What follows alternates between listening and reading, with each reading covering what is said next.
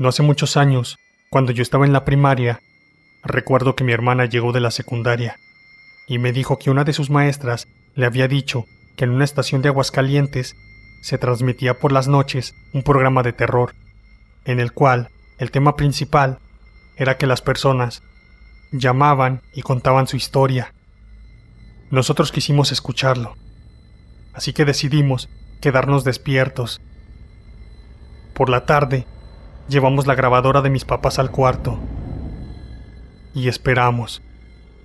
Cayó la noche. Nos fuimos a la cama. A eso de las 11.59 nos levantamos.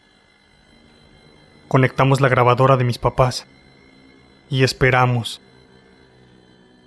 Buscamos aquella estación, pero no pudimos encontrarla. Pero la historia no quedó allí. Días después, volvimos a intentarlo. Era como la una de la mañana aproximadamente. Y encontramos aquella mítica estación en una frecuencia del AM que era la 660. Ese programa tenía un nombre muy peculiar. Se llamaba Horror a la Medianoche. Un nombre muy acertado por el horario, ya que a esas horas cualquier historia de terror puede causar el más profundo terror.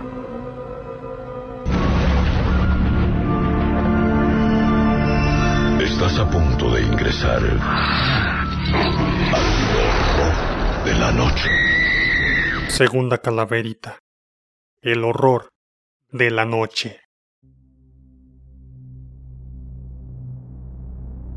Sean bienvenidos una vez más a este Día de Muertos perpetuo. En esta ocasión, estaremos explorando uno de los programas de radio más emblemáticos de Aguascalientes, el que lleva por título El horror de la noche. Recuerdo que en algún momento uno de mis tíos me regaló un radio de pilas. Siempre esperaba que diera la medianoche para sintonizar esa estación de radio. Yo tenía 10 años y las llamadas de aquellas personas me provocaban mucho terror, por lo que no podía hacer otra cosa más que cobijarme hasta la cabeza y escuchar en silencio, arropado por la oscuridad. Mientras esas personas relataban sus historias, yo podía imaginarme cosas, cuentos de terror. No podía dejar de escuchar, y con el tiempo se convirtió en uno de mis programas favoritos. Flavio Arenas es el conductor de este programa de terror, que actualmente se llama El horror de la noche él relata que su gusto por lo paranormal y las historias de terror surgieron desde muy pequeño, ya que en su familia la mayoría ha tenido experiencias paranormales. En una entrevista, Flavio expresa que desde pequeño él quiso ser locutor. Cito una de sus frases.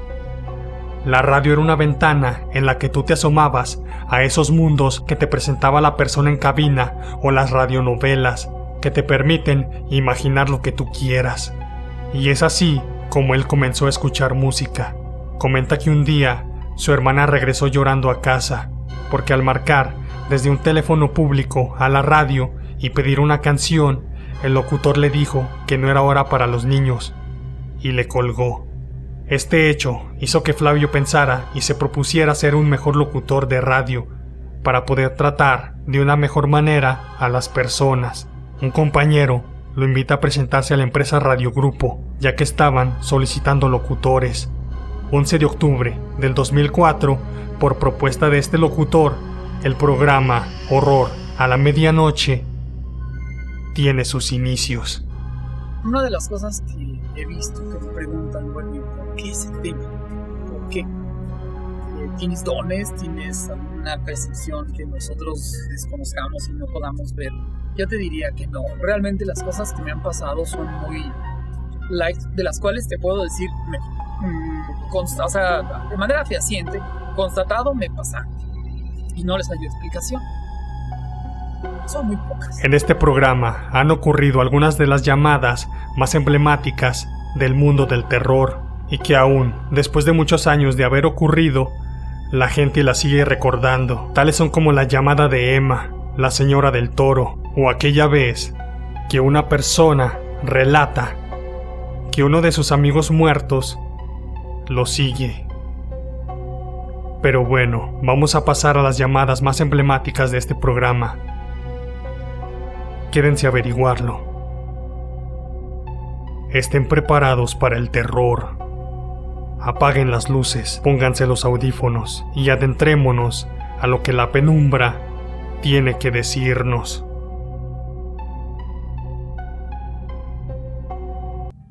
En una llamada, una persona cuenta su historia. En el 2008, él decide salir con sus amigos para pasar un rato agradable. Su mamá le pide que no salga, pero a él no le importa. Iba en su bicicleta y al pasar por un taller mecánico comienza a escuchar quejidos. Él pensó que se podría tratar de una persona que podría necesitar ayuda. Entonces vio como una silueta comenzó a moverse. Era profunda la oscuridad. Se acercó y vio que era una señora de la tercera edad, la cual se encontraba tirada en el piso. Él quiso ayudar y la tomó del brazo para levantarla. Cuando ella voltea el rostro hacia él, puede darse cuenta que no tenía cara. Describe su rostro como si tuviera un cuero pegado en él, sin boca, sin ojos, ni nariz. Pero aquella persona estaba hablando. Eso carecía de lógica alguna, como una persona que no tiene rasgos faciales, boca, nariz u ojos puede hablar. Él la tenía sujeta por el brazo y podía sentir su cuerpo. Podía sentir las vibraciones de su voz a través de su brazo. Eso lo llenó de terror. Se alejó de ella, tomó su bicicleta y cuenta nuestro relator que nunca en la vida volvió a pasar por aquel lugar. es lo que me dejó, ahora sí que traumado. Me dejó pasmado. Después de haberla visto, pues ya no me atreví a pasar por ahí. Mejor me iba por debajo del puente. Por lo mismo, porque igual y se me podía volver a manifestar, igual y no, pero de todos modos, ahora sí que como por si las dudas, mejor ya no, no pasa. Esta llamada fue por parte de una señora, a la cual se le denominó la señora de Torreón. Ella comenta que tiene un mes viviendo en Aguascalientes. Hace cinco años, ella vivía en Torreón, Coahuila. Una madrugada, salió a trabajar a su fábrica, como de costumbre.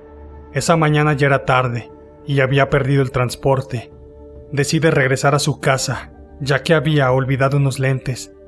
Al llegar a una esquina, en una calle oscura, ve a una mujer vestida de negro, parada a media calle. Ella imaginó que podría ser una vecina. Al cruzar la calle, ve como aquella mujer comienza a correr, y es aquí cuando puede ver que esa persona no tiene pies. Era como si estuviera desvanecida. Ella se asustó y aquella mujer desapareció. Desde aquella ocasión, por las madrugadas, ella es despertada por ese ser. Y siempre puede ver a aquella mujer, nunca puede verle la cara, pero puede sentir su mirada. En ocasiones despierta y el ser está sentado sobre su cama.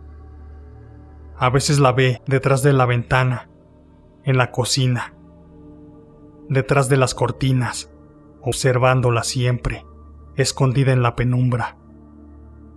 Todo el tiempo la puede ver. Decide tratar de ahuyentarla, y su primer intento es abrir la Biblia en un salmo, pero cuando la abren y el ser se aparece, la Biblia se cierra.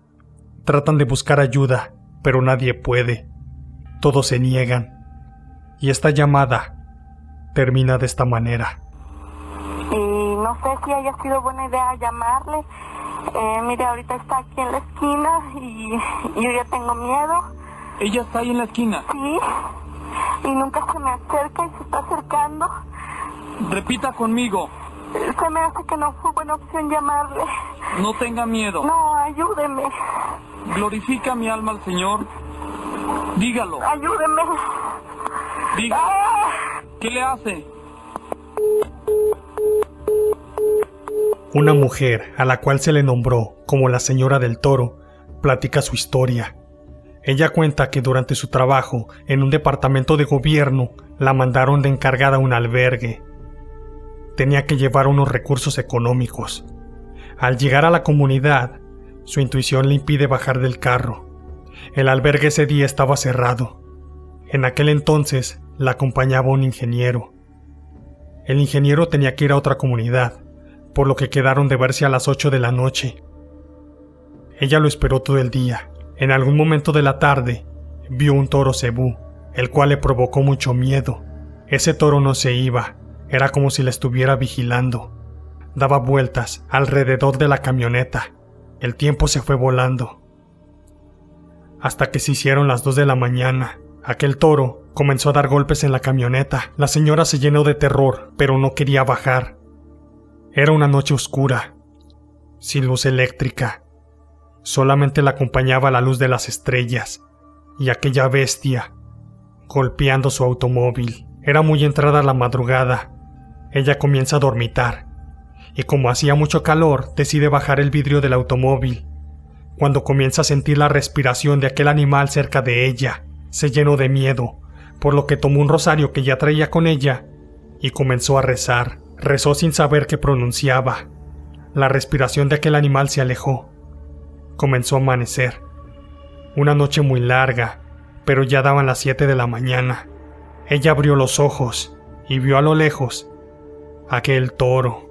El animal comenzó a rascar la tierra como si fuera a embestirla. En eso, puede ver, con tal asombro, que aquel animal se para en dos patas, sus patas traseras. Ella ve a aquel animal gigantesco. Y aquellos pies que antes eran de toro comienzan a transformarse en los de una persona. Aquel toro se estremece, tiembla, y el cuerpo también comienza a cambiar. Aquel animal observa y termina su metamorfosis. Aquella cosa que al principio era un toro, ahora es un hombre de piel morena y con los ojos rojos. El hombre corre a esconderse. Ella se queda sin palabras. Una mujer a lo lejos observó todo aquello y se acerca con ella. Le pregunta, ese hombre le dio lata, ¿verdad? La señora del toro no quiso mostrar su miedo, por lo que contesta que no. Como aquella mujer que se acercó sabía que la señora del toro no había comido nada desde el día anterior, decide llevarle de comer. Y le advierte que aquel hombre regresará. Pasan los minutos. Y aquella persona se le hace presente. Ese hombre extraño. Le pregunta, ¿cómo pasaste la noche? Pasé buena noche, gracias, responde la señora. A lo que aquel hombre contesta, si tú pisas la tierra, yo te mato, y si vuelves a este pueblo, también. A las nueve de la mañana, el ingeniero regresa y se van del pueblo. Le cuenta su experiencia, pero aquel ingeniero no le cree. Él piensa que está loco. Y nadie me cree lo que, lo que yo vi. Incluso yo he platicado con un sacerdote para que él me explique o, o, me diga por qué vi esa cosa yo o, o qué significa. Nunca me han dado respuesta. Nadie. Y siempre he estado con esa duda. Hay veces que ya me voy a dormir y, y cierro los ojos y veo la imagen de esa persona. Esta llamada comienza de esta manera. Una persona se presenta diciendo que viene de la Ciudad de México. Estuvo trabajando, en algún momento, en una fábrica de jabón. Él estaba en el área automotriz. Él lavaba coches. En ese lugar tenía un compañero, al que le decían el Scooby. Trabajaba en el car wash. Esta persona era muy bromista. Se llevaba mucho con otro compañero, llamado Víctor Hugo, a tal grado que le prometió que después de muerto le seguiría haciendo bromas. En el 2005, el Scooby viaja rumbo a un bautizo en Teotihuacán cuando tuvo un accidente, en el cual, lamentablemente, perdió la vida. A partir de ese momento, Víctor comienza a tener sueños en los que aparece el Scooby. También comienzan a suceder eventos paranormales en el taller. Una noche, Víctor se quedó a bañar cuando escuchó la voz del Scooby llamándolo. Voltea rápidamente y sorpresivamente estaba una silueta sentada al lado de él. Hugo, preocupado, comienza a contarle a sus compañeros, pero nadie le cree. A raíz de ese momento, comienza a perder drásticamente peso, ya que no podía dormir ni comer bien.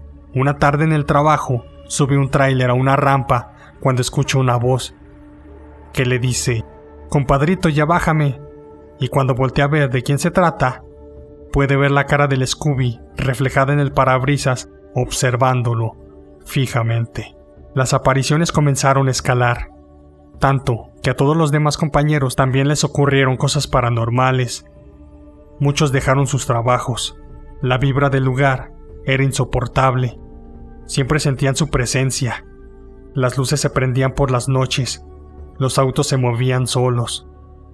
Para el descanso del compañero llevaron sacerdotes, pero nada fue de utilidad. Martín, nuestro relator, explica que él, de igual manera, era muy amigo del Scooby.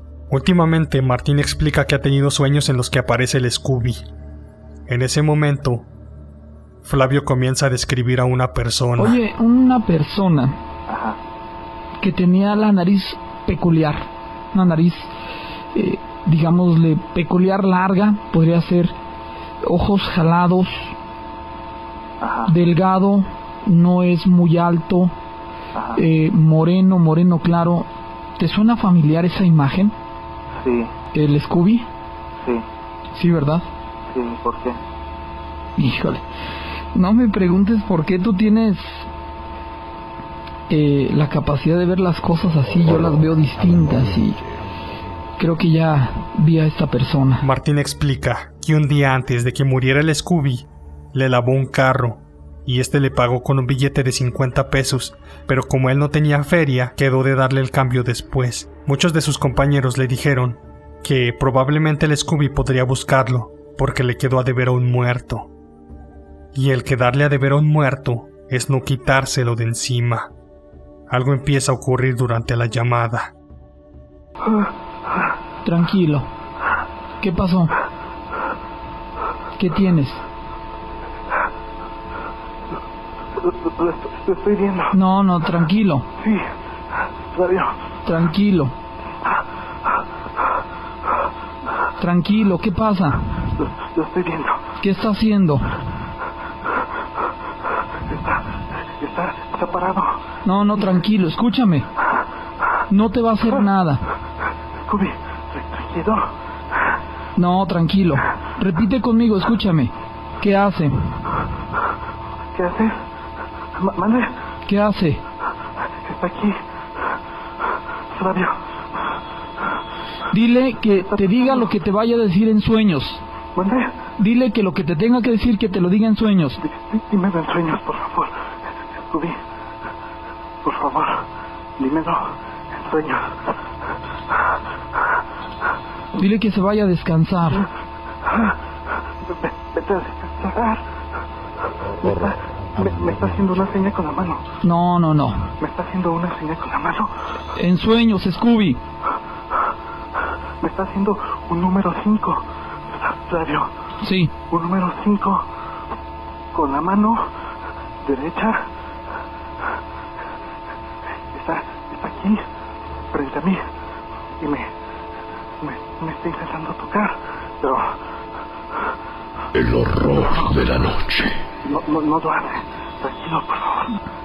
¿Qué hace? Mm, Se está alejando. Se está alejando. Se va. Pero el ambiente de la casa empieza a cambiar. La temperatura baja. Pero Flavio intenta calmarlo para minorar un momento el rato de terror. Martín quiere salir de su casa. Explica que lo vio salir del cuarto de su papá. La puerta se abrió y fue cuando lo vio caminar hacia él. Tenía una cara de angustia, algo totalmente contrario a la personalidad del Scooby. De nuevo se hace presente. ¿Otra vez? No, no, no. ¡Se está asomando! ¡Protégeme! Miguel, Arcángel, protégeme. ¿Qué está haciendo?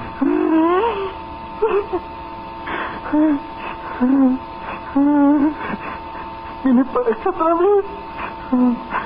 Vete. Scooby, déjalo. Vete a descansar, Scooby. Vete, por favor, carnal, vete. ¿Te puedes salir de la casa? Sí, sí, es lo que voy a hacer. Sí, salte. No sé si tengas un amigo con quien estar.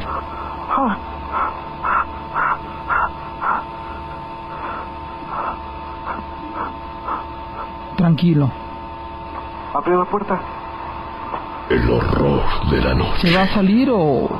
Sí, sí. Vete, vete, vete. Martín sale de su casa y se dirige a la calle. Flavio le pregunta su dirección. De esta manera, algunos taxistas que escuchaban el programa fueron a ayudarle. Por supuesto, hay una grabación que donde quiera he andado y, y me la han referido, la de Scooby y su amigo Martín. Recuerdo que un día, escuchando este programa, fue cuando marcó esta persona y comenzaron a suceder los hechos narrados anteriormente. Yo moría de miedo. Mucho tiempo después era recurrente que las personas preguntaran a Flavio acerca de qué había pasado con Martín y en ocasiones pasaban la grabación en una sección llamada El Baúl del Horror. Si bien este no es el único programa con esta temática en el país, sin duda, es el primero que conocí y fue con el que tuve uno de los más grandes acercamientos al mundo del terror. Hay algunas otras llamadas que también son igualmente terroríficas, pero las podremos explorar en otro capítulo más de este Día de Muertos perpetuo.